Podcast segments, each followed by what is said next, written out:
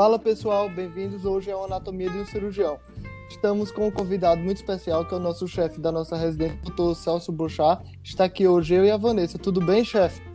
Boa noite, Roberto. Boa noite, Vanessa. Tudo bem? Oi, doutor Celso. Oi, Roberto. Oi, pessoal. Oi. Estamos hoje com o tema Ser Chefe no Serviço de Residência de Cirurgia Plástica. Chefe, é, eu queria que o senhor iniciasse nossa, nosso episódio hoje falando desde quando o senhor virou chefe do Serviço de Cirurgia Plástica do Hospital Municipal Barata Ribeiro. Então, vamos lá. Eu cheguei no hospital em 2013 e fiquei como preceptor dos residentes por dois anos. Em 2015, fui eleito chefe do serviço. Então, sou chefe lá há cinco anos. Estou chefe lá há cinco anos. É, doutor Celso, você falou que já tem um tempo de formado. Aí nós sempre perguntamos para o convidado a formação deles, que como foi de, de toda a formação até ser cirurgião plástico. Então vamos lá. Eu fiz faculdade de medicina na UF, sempre busquei a parte da cirurgia. Durante meu internato, meu internato foi praticamente todo em terapia intensiva e cirurgia geral. Uhum. É, quando eu estava no R1, no final do R1 de cirurgia geral, que eu decidi fazer cirurgia plástica. Até lá eu tinha passado pela própria cirurgia geral, pela cirurgia pediátrica pela, pela cirurgia cardíaca, pensando em fazer alguma dessas três. No finalzinho do R1 eu me encantei pela cirurgia plástica e fui buscar a formação em cirurgia plástica. Aí consegui fazer a residência de cirurgia plástica no Hospital Pedro Ernesto, da UERJ. Uhum. Na época era uma das duas residências, das melhores residências que tinham, era a UERJ e o INCA. Eu consegui ficar na UERJ e residência médica, né? não foi pós-graduação não, foi residência médica. E me formei em 2005. Então hoje eu tenho 20 anos de formado e 15 anos de formado na residência médica de cirurgia plástica. A gente sempre faz essa pergunta da formação do, do convidado, porque assim, para o pessoal que está ouvindo, souber que a formação do cirurgião plástico é uma formação que é bem longa, assim, é, que não é só fazer cirurgia plástica, tem a faculdade, a residência de cirurgia geral, a de plástica, depois, se quiser fazer alguma subespecialidade de plástica de novo. Então, o certo é tudo esse tempo mesmo para ter uma formação boa. Isso, Vanessa. Isso. É, são no mínimo 11 anos, né? Faculdade e residência. Né? Isso. Aí, quando você ainda pode fazer um ano extra da cirurgia geral antes de entrar na cirurgia plástica, foi o meu caso. Eu fiquei fazendo cirurgia de trauma e terapia intensiva. Ah. E depois que você termina a cirurgia plástica, você não tem, você tem assim, formação efetiva você consagrada, você tem cirurgia de mão, em crânio maxilofacial e em microcirurgia. Mas você também pode buscar aprimoramento em outras áreas, como rinologia, é, cirurgia da mama, enfim, tem outras áreas que você pode buscar um aprimoramento um pouquinho maior. Mas constituído como formação, só cirurgia de mão, cirurgia crânio em micro. Isso. isso. É, na cirurgia plástica é bem comum os fellows, né? O pessoal geralmente passa determinado tempo, cerca de um ano, acompanhando algum cirurgião, algum serviço sobre temas que eles é, se interessem mais para seguir a sua carreira na cirurgia plástica. O senhor fez algum fellow? Então, eu acompanhei um colega em São Paulo, o doutor Alan Landecker. Hum para em cirurgia de nariz, em rinoplastia. Ah, Não fiquei com ele o tempo todo, mas eu fui a São Paulo várias vezes seguidas para assistir várias assim, cirurgias em sequência dele de rinoplastia. Sim, sim.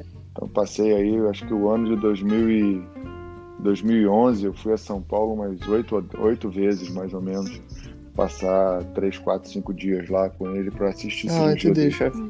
É, no começo da sua carreira, o senhor disse que se formou em 2005. Como é que foi o início da, da sua carreira, assim, abrindo consultório? O consultório ficou cheio logo? Como é que foi? Bom, é, começar é sempre difícil, ainda mais num, num, num meio é, competitivo como o da cirurgia plástica, né? Onde tem muita gente com formação muito boa. Então, a gente tem que tentar se colocar, né? Primeiro, buscar um lugar onde você tem acesso aos clientes. Eu optei por, uma, durante uma conversa com um amigo, a gente é, tem um, tá começando a carreira, os dois, ele fazendo uma outra especialidade, filosofias diferentes, um vai tratar com pacientes de plano de saúde, é, nós da cirurgia plástica, o foco não é o plano de saúde, porque muita, muita das que a gente faz não tem cobertura. Eu fiquei na dúvida, né? Ah, vou comprar uma sala e montar um consultório. Ou vou alugar horários em vários lugares diferentes.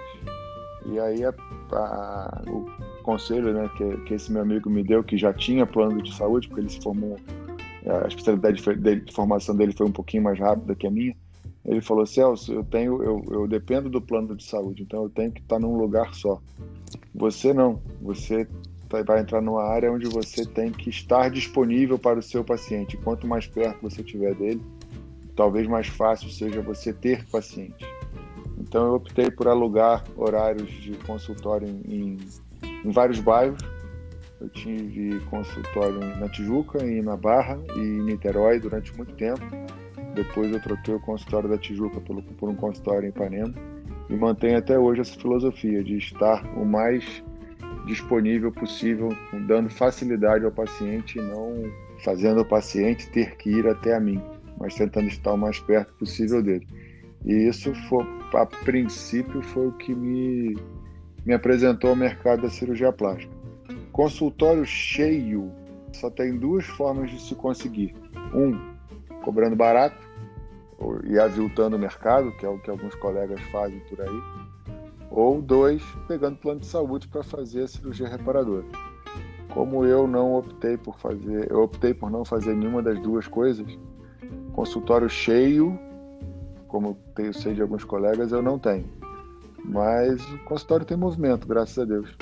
A gente vem conseguindo uma boa resposta. O senhor optou pela qualidade ao invés de quantidade, né? Porque o que a gente vê muita gente co querendo cobrar é. barato, ter o consultório cheio, mas às vezes não consegue se aprimorar. É, a gente busca aí é, uma filosofia, né? Você pode trabalhar por linha de produção, dando pouca atenção, ou você pode trabalhar com atenção máxima ao seu paciente. Isso tem um custo, né? Sim, verdade. Doutor Celso, em algum momento da, da sua carreira, se você pensou que iria ser chefe de algum, de algum serviço, não, foi se dando assim, sem você procurar? Não, o caminho foi se abrindo. O caminho foi se abrindo, não era, não era Ambição. Um, uma uma ambição minha, ah, vou ser chefe, vou não. Eu sempre gostei muito de ensinar.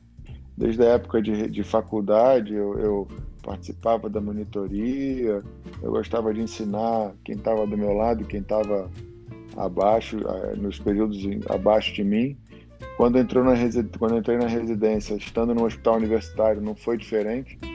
A gente, na residência de cirurgia geral também, tinha, tinha os internos, tinha os alunos, então eu sempre tive no meio acadêmico, a minha formação inteira foi em hospital universitário.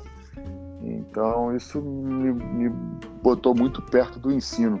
Mas a primeira oportunidade mesmo em cirurgia plástica só foi vir em 2010.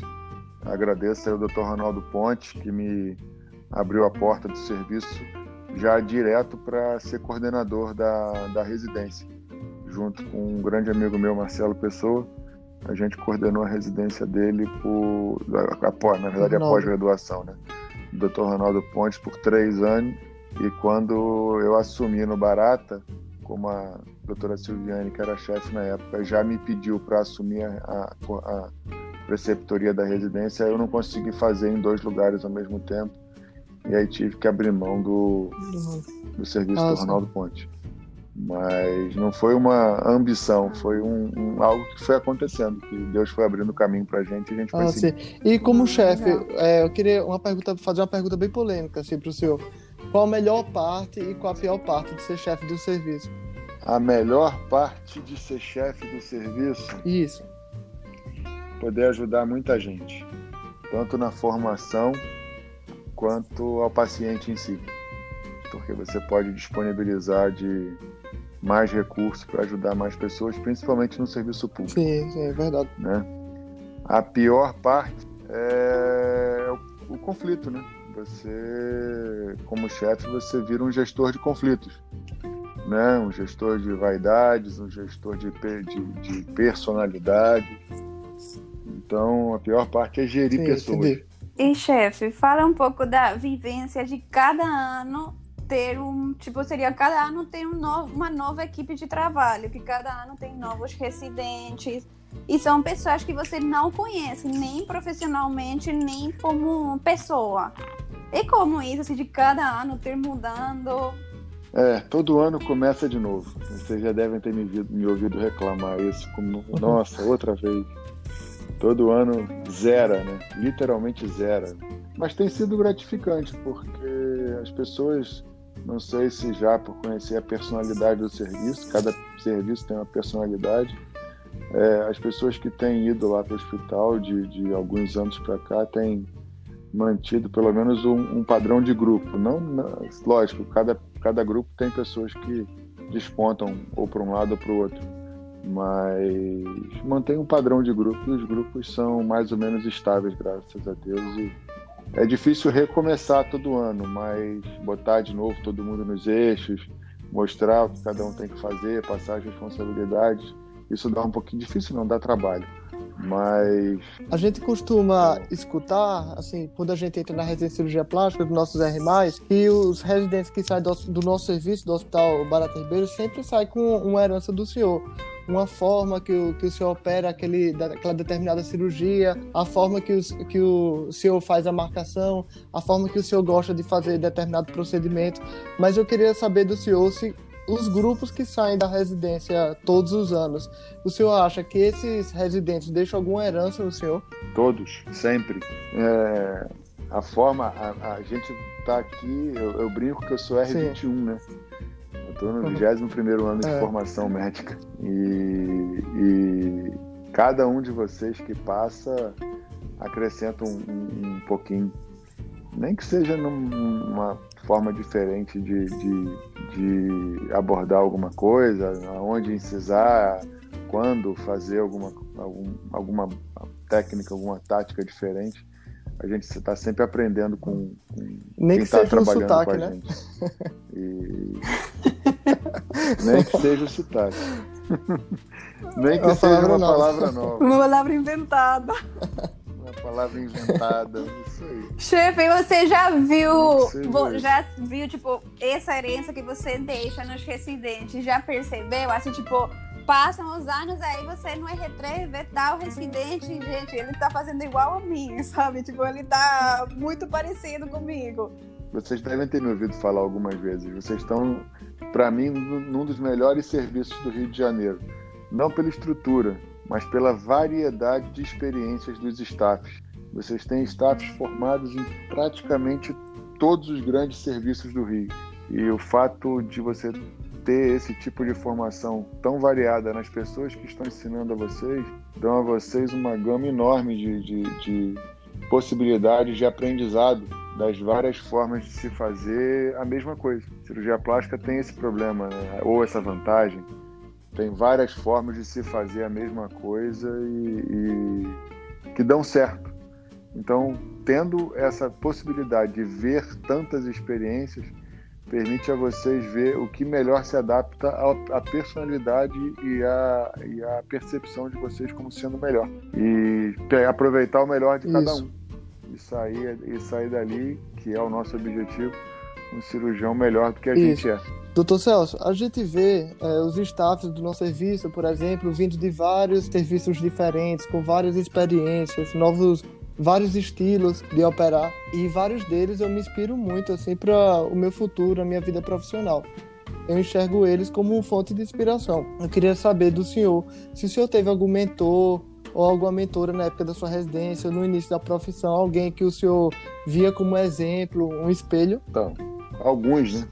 alguns. Logo assim que a gente começa, que está na residência, né, os nossos staffs da residência, eu tive quatro staffs mais presentes, né, que foram os, os professores Horácio Budib, professor Cláudio Cardoso, que eram os, os que tocavam o serviço, né, o chefe e o regente do serviço da UERJ, a doutora Maria Lídia hum.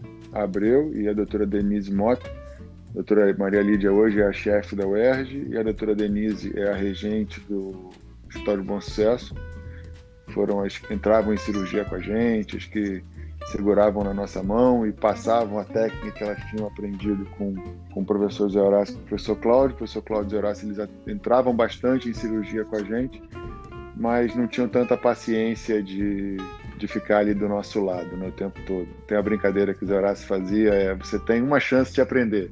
Entra comigo aqui e fica olhando. e depois é só é. copiar. E assim, ele, aí ele fazia, né? Uma cirurgia de cada com a gente, em sequência, né? Vamos dizer assim. Vamos começar a operar a mama. Ele operava uma mama com a gente. Vamos começar a operar nariz. Ele operava um nariz com a gente. E, e, e por assim Isso. e assim foi. Então eles quatro para mim são os meus primeiros passos. Depois tem a minha colega de residência, a Patrícia. Ela é minha irmãzinha siamesa em, na cirurgia plástica. A gente operou junto três anos depois e, e dividindo experiência e, e ela sempre me tentando me estimular a crescer, a buscar a cosmetria, mas não conseguiu. Uhum. Mas a gente sempre dividindo angústias e, e felicidades de estar começando junto.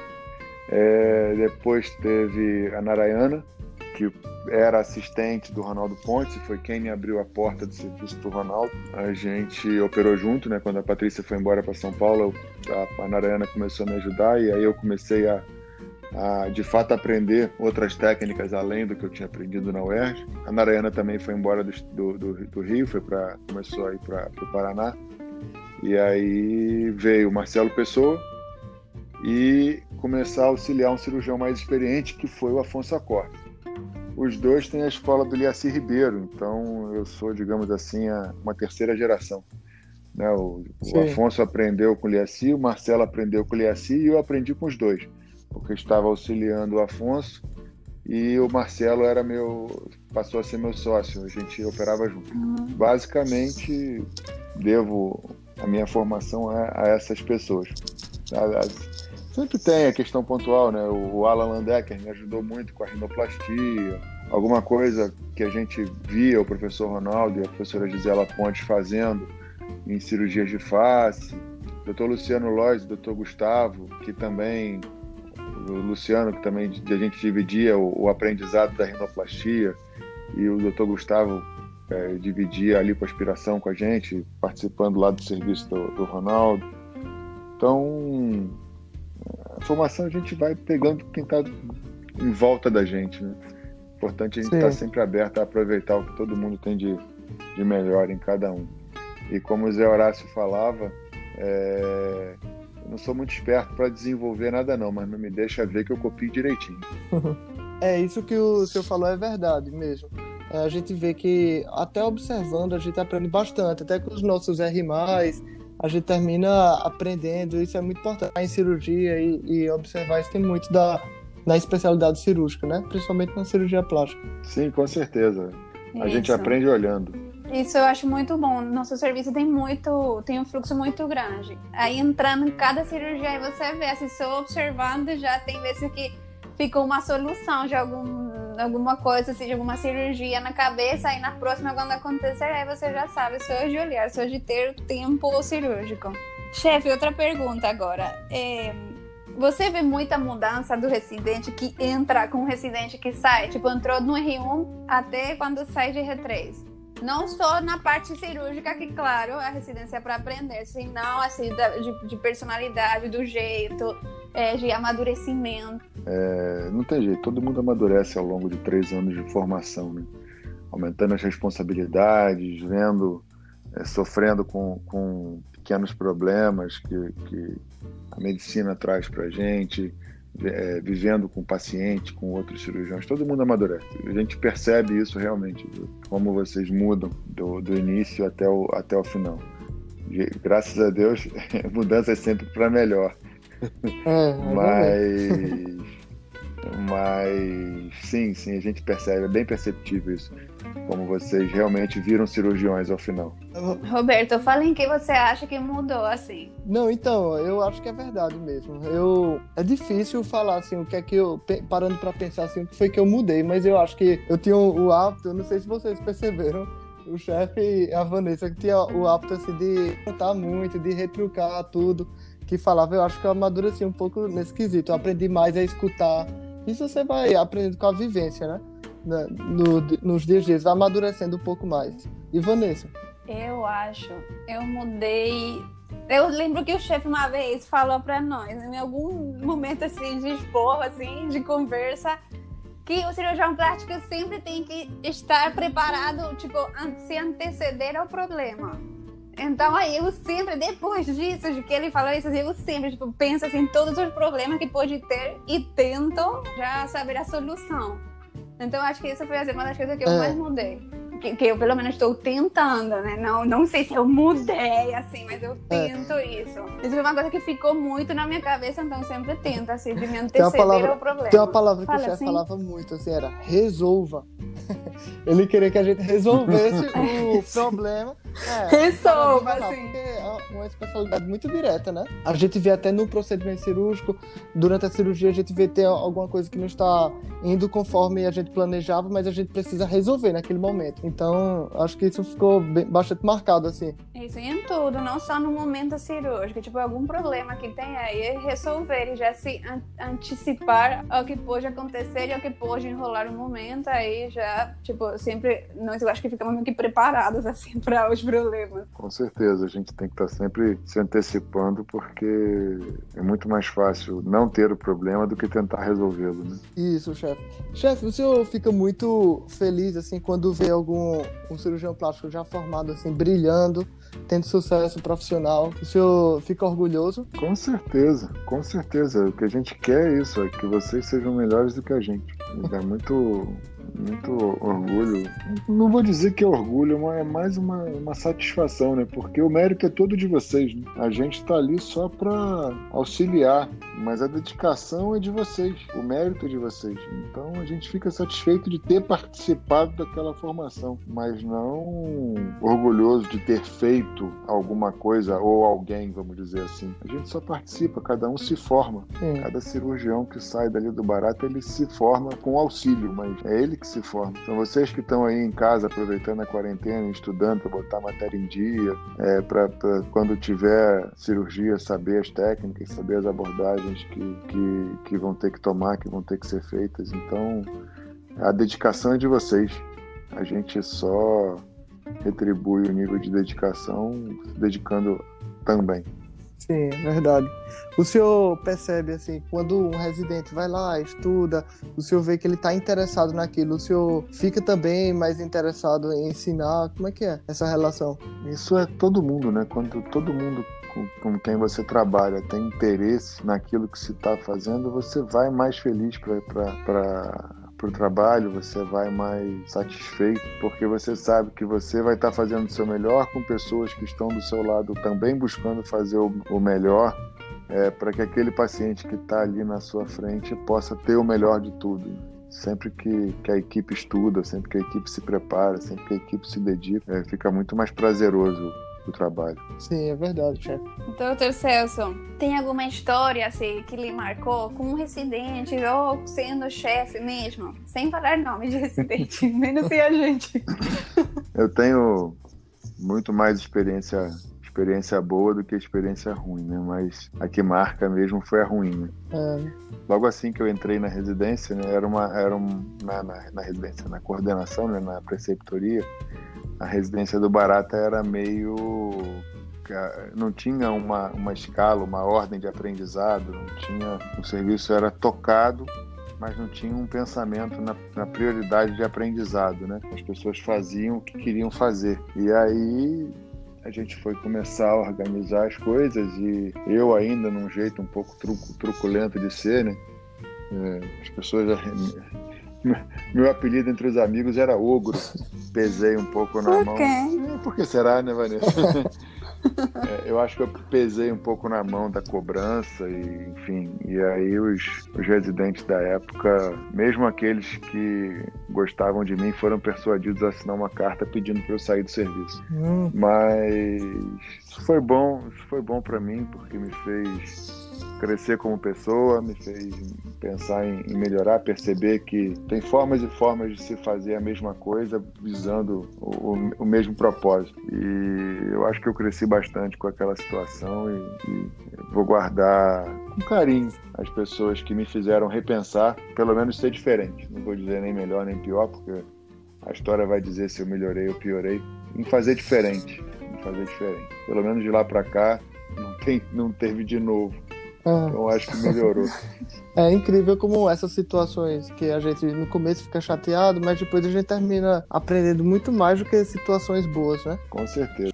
Tudo é por um propósito. Chefe, então, o senhor, eu não sei como é que o senhor consegue acumular tanto cargo. Porque o senhor é chefe da residência de cirurgia plástica, o senhor é conselheiro do CREMEG, até ontem senhor disse que, que era o corregedor do CREMEG, né? E consegue dar conta de tudo. É, eu queria saber, na sua função de conselheiro do CREMEG, assim, que conselhos o senhor poderia dar a, a nós, eu e a Vanessa e os residentes do, de cirurgia plástica, para tentar ser profissionais mais éticos e íntegros? O principal problema do cirurgião plástico ele, é que ele entende que ele precisa aparecer de qualquer maneira. Se ele não for visto, ele não vai ser procurado. E muitas pessoas se perdem nessa necessidade e cedem ao mercado que quer ver imagens. Então as pessoas começam a, a, a, a se vender, né, literalmente, como ultra especialistas, sendo que acabaram de se formar, começam a lançar fotos de resultado de pré e pós, começam a, a não seguir preceitos éticos de, de convívio. Eu não vou nem dizer de publicidade, mas de convívio social. E acaba que isso marca a pessoa, seja porque ela passa a ser conhecida pelos colegas como alguém em quem não se pode confiar, seja porque ela acaba respondendo processos éticos. A maioria dos processos no CRM envolvem expectativa de resultado, expectativa irreal de resultado, mal administrado ou incentivado pelo médico, ou problemas de relacionamento com, entre médicos que acabou levando a um problema com o paciente. Um médico é, operou alguém, essa pessoa foi procurar um outro médico para ter uma opinião, e esse outro médico, ao invés de é, dar uma opinião ética, enfim, tentou assumir o caso e falar, fazer alguma, fez algum, falou alguma coisa que acabou deixando a paciente insatisfeita com o primeiro médico, levando a uma confusão. Então, o que a gente mais pode sugerir é tudo, de, tudo tem o seu tempo, tudo tem a sua hora.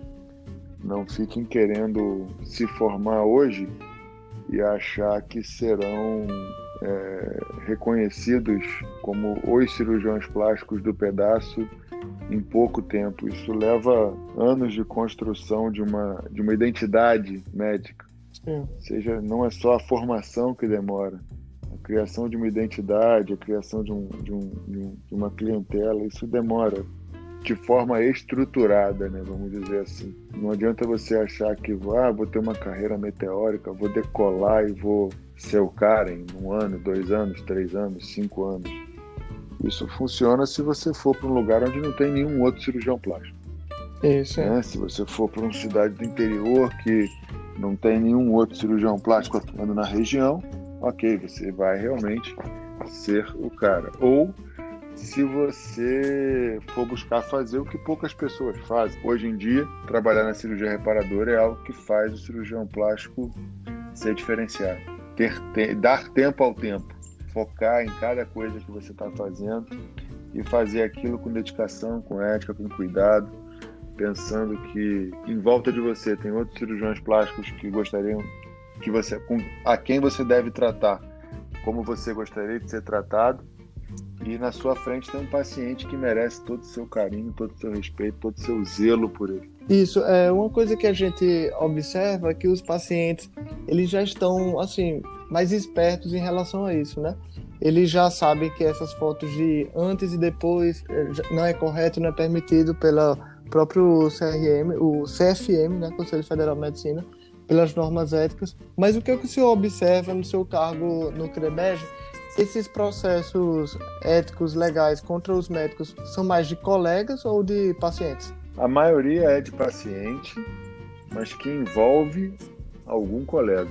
Né? Algum colega emitiu uma opinião contrária, algum colega emitiu uma, um, uma ideia, ou, ou, sem querer ou querendo, enfim, numa consulta de segunda opinião, acabou falando alguma coisa que, que deixou o paciente na dúvida ou que quebrou, a, acabou de ajudar a quebrar a relação médico-paciente. A maioria dos problemas é entre médico e paciente e envolve um problema na relação médico-paciente. Sim. Mas alguns problemas são por, porque algum outro médico atravessou o caminho. Sim, sim.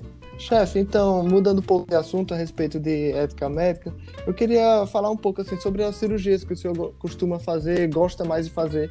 Qual delas assim o senhor acha mais prazeroso? A cirurgia plástica estética, reparadora, reconstrutora? Então, é, eu não gosto muito de falar de cirurgia plástica estética e reparadora. Para mim é tudo Sim. cirurgia plástica. Né? A, a, o que consideram estética está reparando algum defeito que a pessoa não gosta, então está reparando. E o que consideram reparadora está revendo a estética de alguma coisa que se perdeu. Então, para mim, é tudo cirurgia plástica. É, dentro da cirurgia plástica, o que eu mais gosto de fazer é a rinoplastia, é uma cirurgia delicada, uma cirurgia demanda muito cuidado, porque o ideal, o ideal é que se busque resolver tudo numa cirurgia só. Pela delicadeza das estruturas, reoperar é sempre mais difícil, então a chance de dar complicação numa reoperação é muito maior. É, além disso, eu também gosto muito da cirurgia de mama. É, o fato de eu ter trabalhado com Marcelo Pessoa e com Afonso Acorce, que são hoje para mim duas, duas referências em cirurgia da mama depois de Lercy Ribeiro. Também me, me, me, deu, me dá bastante prazer em realizar essa cirurgia, mais mastopexia com implante principalmente. E a reconstrução de mama, né? Porque eu tenho uma irmã mastologista, é muito, muito bom estar ali junto com ela, ajudando, tratando pessoas. Né? a gente perde um pouco essa visão do, do, do, tratamento do paciente quando a gente sai do, do, fica muito restrito à cirurgia plástica em si, né? Porque a gente só tem o câncer de pele como, como uma patologia que ameaça a vida, vamos dizer assim. E uhum. participar no tratamento do câncer de mama é, é, e ajudar essas, essas mulheres a não. Mulheres e homens né, também a não se sentirem mutilados é, é, é muito bom. Certo. Doutor Celso, e como, conta como que é trabalhar com o irmão? Briga muito? Não, tem essas brigas de irmão mesmo. Ai, ai, não, tem não. Minha, minha irmãzinha, é, quando a gente tá operando, ela é a chefe, né? Então não tem essa não. É, ela faz a parte dela e eu só, eu só tenho que tomar cuidado, porque senão ela aprende. ela aprende o que a gente faz e fica querendo fazer. então eu tiro ela de campo para ela não ficar aprendendo, porque ela é muito esperta, muito inteligente, tudo ah, que ela é. fica olhando ela aprende. Então, isso, deixa a reconstrução com a cirurgia plástica, né? É, chefe, é e o que, é que você visualiza, assim, para finalizar, última pergunta. Não sei se Vanessa tem mais alguma outra pergunta para fazer. O que você visualiza assim, do futuro da cirurgia plástica, daqui para frente, um futuro mais breve? Então, é, o cirurgião plástico tem que se dedicar cada vez mais a, a ter o artifício, né? Ter a, a cirurgia que volta para tratamento médico, né? A reconstrução de mama, a microcirurgia, o tratamento das úlceras de pressão, o tratamento do câncer de pele. É, essas cirurgias te mais terapêuticas, elas, elas vão garantir ao, ao cirurgião plástico um mercado que está menos saturado e que não para. É, ele não é vinculado à sazonalidade da economia, do dólar, enfim, é um mercado que está sempre presente, né? diferente da cirurgia e da, da cirurgia voltada para o embelezamento, a cirurgia voltada para cosme, ou a cosmetria, que tem uma sazonalidade muito grande, a cirurgia mais terapêutica ela não tem né, essa sazonalidade, ela garante um, um, um início de carreira mais, mais constante, vamos dizer assim. Né? A gente tem o exemplo aí de um, de um, ex, de um ex-aluno, o Ricardo Flange, que ele fez é, crânio maxilo, depois ele fez micro, acompanhou microcirurgia e agora com quatro anos de formado, cinco anos de formado, ele já está lá no sul como chefe de serviço de microcirurgia, tocando, tocando sozinho um, uma região inteira. Sim. Então, é, usar essa, essa experiência, você consegue perceber que ficar focado numa, numa área muito fechada, muito específica, como a cirurgia voltada para cosmetria ou a própria cosmetria dentro da cirurgia plástica, pode te, pode te limitar muito. Então, ter sempre na mão, ter sempre recursos de cirurgia reparadora que vão te ajudar a constância na carreira e, e, e a resolver muito E a gente vê até o exemplo mais recente, né, que é a hum. pandemia do Covid. Esses cirurgiões que fazem só essa parte mais estética, a parte de cosmetria, agora voltando a fazer cirurgias para cobrir úlceras por pressão, as cirurgias reconstrutoras que o senhor citou agora. É, eu, eu não parei, né? Eu, eu sou sobreaviso de um hospital que me chamava várias vezes ao longo dessa pandemia para tratar pacientes com úlcera de pressão, com feridas, com, com traumas. Também teve as cirurgias da, da, da mastologia com reconstrução de mama. Então eu não, não parei. Não vou dizer que o, o movimento estava alto o tempo todo, mas eu não parei de trabalhar. Sim hora nenhuma. Chefe, é, muito obrigado pela presença na gravação desse episódio. Acho que foi um, um, episódio bastante engrandecedor. Foi um prazer ter o senhor, nosso chefe, que a gente tem tanta admiração aqui nesse episódio. Gostei demais da presença. Obrigado a vocês obrigado, aí pelo carinho. Celso. Foi muito boa essa conversa. Parabéns pela iniciativa. Eu acho que só engrandece a, forma, a formação ideal do cirurgião plástico, que é a residência médica. E ah, muito obrigado, chefe. Fale o seu Instagram para o pessoal ah, que obrigada. está escutando, tiver interesse em conhecer mais o senhor. É o Dr. Celso Bochá, isso?